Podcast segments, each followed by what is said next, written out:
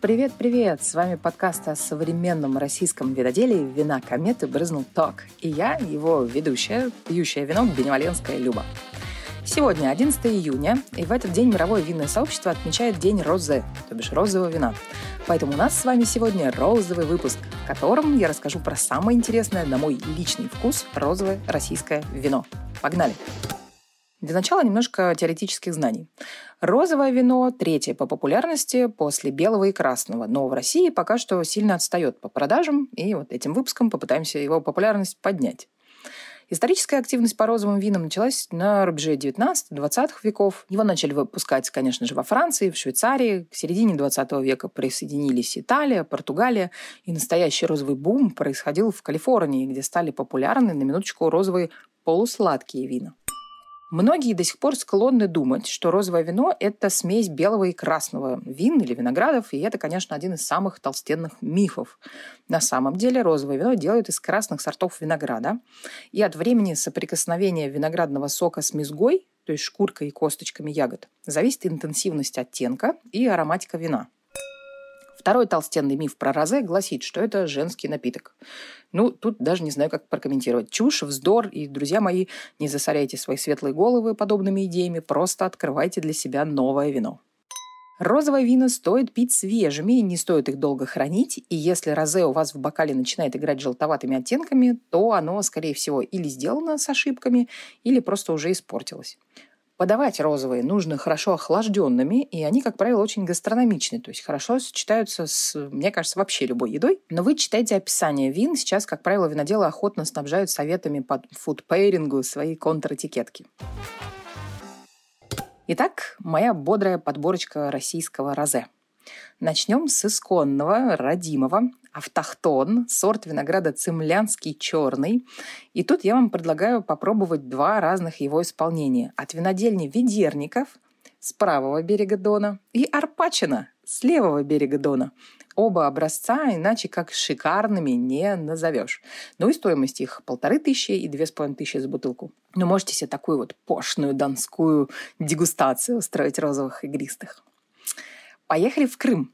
Новый свет. Э, в общем-то, старички на рынке, но лично я про них давно забыла. А недавно вот продегустировала совершенно дивное игристое и стопроцентного пино фран.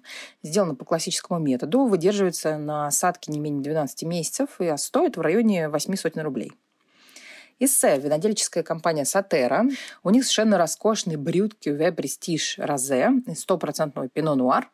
И это, конечно же, классический метод и стоимость порядка полутора тысяч за бутылку. Но есть у них и тихое розовое, и э, его вы можете найти в магазинах, мне кажется, рублей по 800. Э, смотрите на полочке.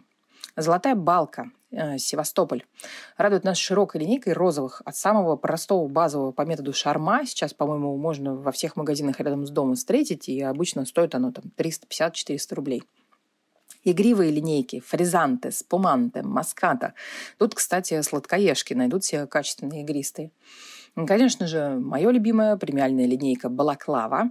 Это тоже метод шарма, но с долгой выдержкой насадки. Очень рекомендую хит моего прошлого лета и совершенно роскошный кюве де Витмер.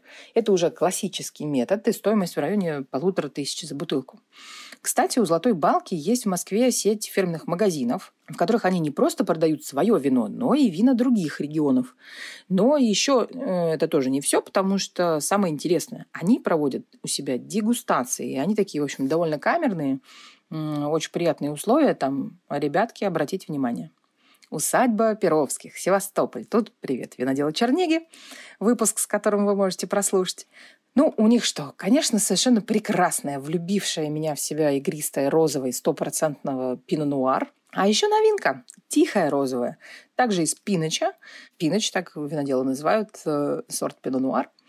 А, значит, и сейчас оно появилось в ароматном мире. Стоит всего лишь, внимание, 450 рублей за бутылку. И я вам рекомендую сразу брать две. Шато де Талю, Геленджик.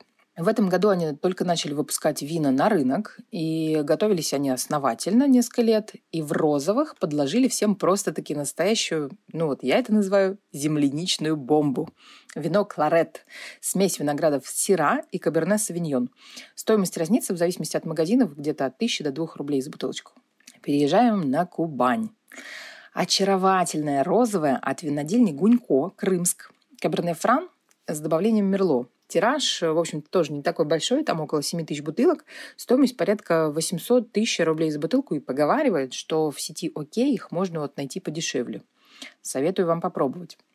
Анапа у нас сегодня будет представлена первым в России проектом винотеки, которая обзавелась своим собственным виноградником и стремительно выпустила целую линейку вин.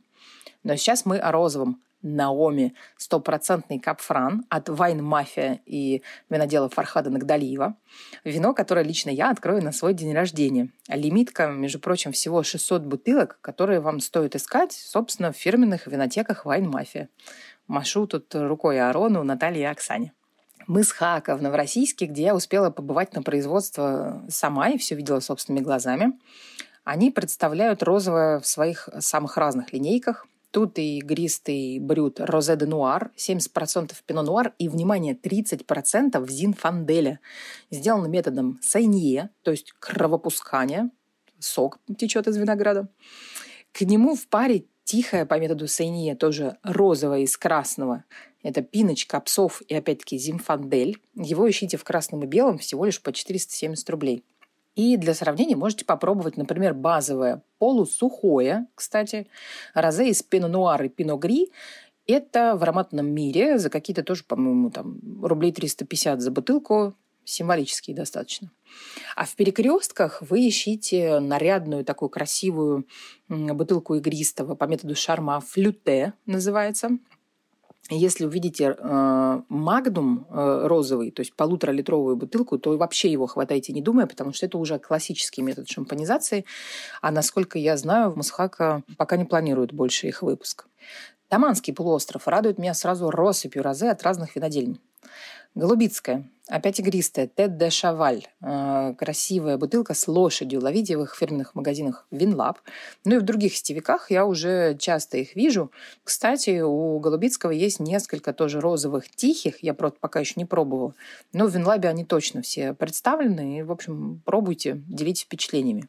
Фанагория или фанагория, отлично вписывается сюда со своим игристым стопроцентным кабфраном, сделанным э, картофорным методом, и поэтому цена всего лишь в районе шести сотен. Но это очень качественное, очень вкусное игристое. Кстати, у фанагории также есть сеть фирменных магазинов, и я очень рекомендую в них наведаться с пустыми руками. Вы точно оттуда не уйдете. Гиганты Кубань вино. Бренд Аристов, топовая линейка их, Александр Кюве, Розе де Пино, стопроцентный пино нуар, жемчужное, такое очень красивое игристое, оно где-то в районе восьми сотен. А в пятерочках возле дома легко найти Шато Тамань, розовый экстра брют. Он уже будет в районе 500-600 рублей за бутылку. Так, ну и завершаем хит-парад, э, значит, розовым ставропольским мускатом – от винодельни «Батрак», который я совсем недавно продегустировала, познакомившись с владельцем проекта Виталием Батраком. И он очень таким, знаете, большим трепетом и вниманием, интересом слушал отзывы о своем вине. Их, кстати, очень часто ругают за невзрачную этикетку, но вино само по себе превосходное, но и не дешевое. Ищите в винотеках, стоимость будет выше тысячи за бутылку, но оно того стоит. Ну вот, получился такой небольшой, но тем не менее объемный обзор тех розовых вин, которые нравятся лично мне, и я их пробовала. А получилось у нас с вами 14 виноделен, почти из всех винодельческих регионов России. Ну, Дагестан я только не захватила, но розе оттуда я еще лично не пробовала. А, я посчитала, получилось 25 вин, из них 15 игристых и 10 тихих. Так что Ребята, девчата, вам точно будет из чего выбрать сегодня бутылочку розе. Дерзайте. А своими впечатлениями делитесь со мной в Инстаграме «Вина Комета». Также называется и мой канал в Телеграм. И что, как всегда, жду от вас лайков, звездочек, сердечек, комментов и подписок на подкаст о современном российском виноделии «Вина Кометы» брызнул так. Пока-пока. 18+.